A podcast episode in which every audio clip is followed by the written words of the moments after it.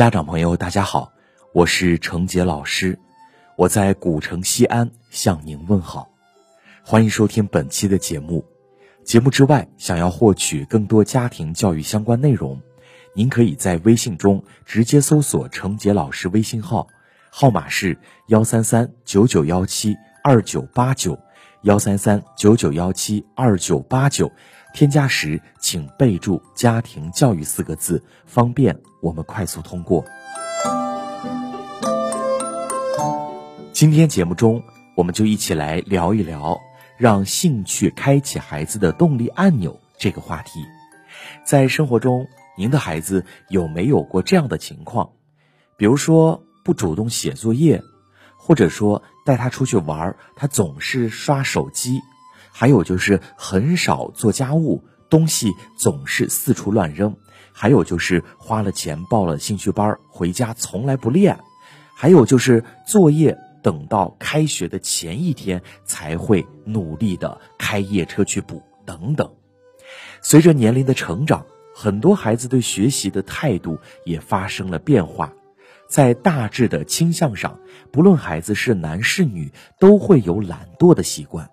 很多家长会有这样的疑问：以前一回到家就着手写作业这样的好习惯，现在孩子却坚持不下去。本来要一页一页的仔细解答习题集，又磨蹭起来了。当孩子养成懒惰的毛病时，家长常常会感叹：低年级的时候明明都是好好的，但是至今为止几乎都是单纯的哄小孩子起效果的情况。对于在作业本上的页数上打上优，奖励小红花这种手段感到很高兴的，顶多是低年级。小学三年级以后还想像以前那样的话，就需要其他的动力。事实上，孩子偶尔偷偷懒很正常，家长不必太过担忧。但如果孩子长期存在以下的几种情况，做家长的就要注意了。第一，自我约束力差。孩子年龄小，不会约束自己，所以才有了家长的教育督促，让孩子在正确的教育路上。很多家长对孩子过于溺爱，隔辈的长辈更是溺爱孩子，自我放飞，家长缺少约束，自控能力就会越来越差。长此以往，孩子就会越来越懒惰，不想学习。第二，家长过分溺爱，有的孩子懒于动手和动脑。则是受家长溺爱而形成的。家长对孩子过分溺爱，什么事情都替孩子想得过全，不让孩子干家务，不让孩子参加劳动活动，不让孩子选择学习以外的任何事情。结果，孩子衣来伸手，饭来张口，不但丧失了动手的能力，连动脑思考的能力也丧失了。第三，父母懒惰的行为。父母是孩子的第一任老师，父母无时无刻不在潜移默化地影响着孩子，而父母或其他家人懒惰的行为，也是形成孩子懒惰习性的又一原因。有的成人在家中经常使唤别人代他做自己可以做的事儿，有的成人从事体力劳动或脑力劳动时就叫苦连天或半途而废等等。家长的一言一行都是孩子模仿的东西，当孩子亲眼看见家长的所作所为，就会加以模仿，这也就滋长了孩子懒惰的心理和习性。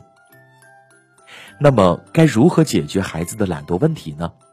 解决孩子的懒惰问题，关键在于家长能否沉下心，持久的对孩子进行关注和教育，并且变换不同的方法，激励孩子改变。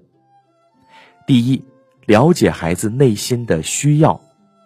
如果孩子在学习上得不到好的效果，又常常受到老师或家长的批评，让孩子对学习产生厌倦或恐惧，就会丧失学习的动力，无法在行为上认真主动。因此，家长应该想办法从内部动机上激发孩子的学习动力，同时多加鼓励和肯定。让孩子感到学习是一件有意义的事情，值得付出。第二，经常称赞并鼓励孩子。孩子做事情磨蹭发懒的时候，很多家长喜欢喊叫不断的催促，结果是越催促孩子的动作越慢。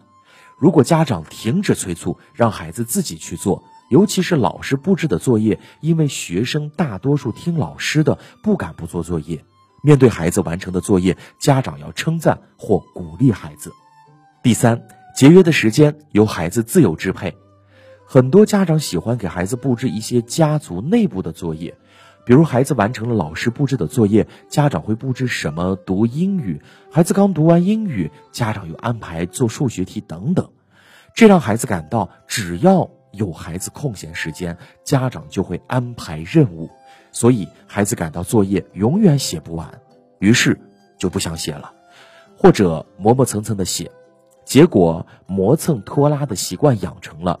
孩子也变懒了，学习效率低下了，也不能体验到学习的快乐。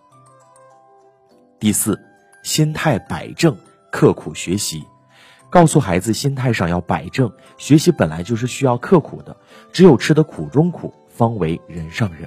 让孩子自己明白，现在的主要任务就是上学念书，努力刻苦，朝前奔跑。其实对孩子来说，兴趣是最好驱动他们学习的要素。想让孩子有意识的学习，首先要让他们对生活充满热情，然后才是能力的培养。